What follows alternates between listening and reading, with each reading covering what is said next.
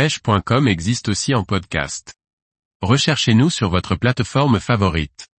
Crabe verruqueux, un appât prisé par les dorades et les sards. Par Laurent Duclos. L'utilisation d'appâts volumineux sélectionne automatiquement les beaux poissons.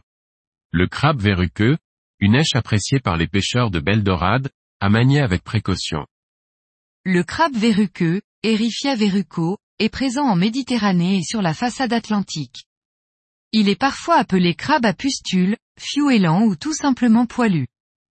C'est une grosse espèce de crabe qui peut dépasser les 10 cm de large.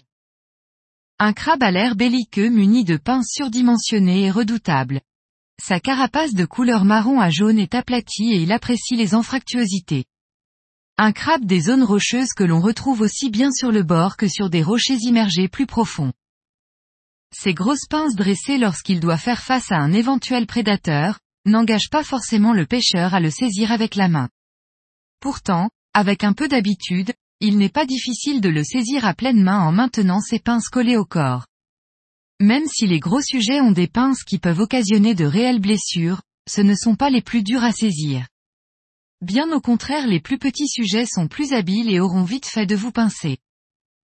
Il reste possible d'attirer et d'attraper ce crabe peu engageant à l'aide de balances ou de paniers, en leur proposant un appât, sardine ou morceau de céphalopode.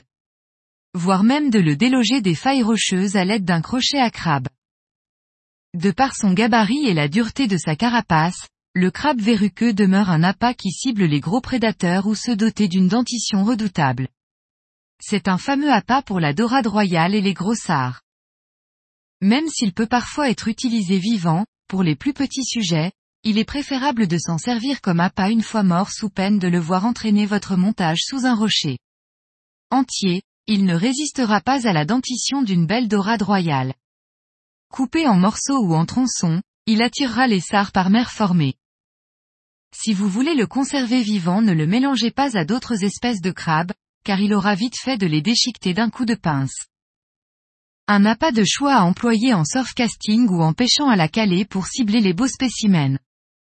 L'emploi d'hameçons de taille numéro 1 sur 0 à 4 sur 0 très fort de fer est nécessaire pour pêcher des espèces capables de se nourrir d'un tel appât.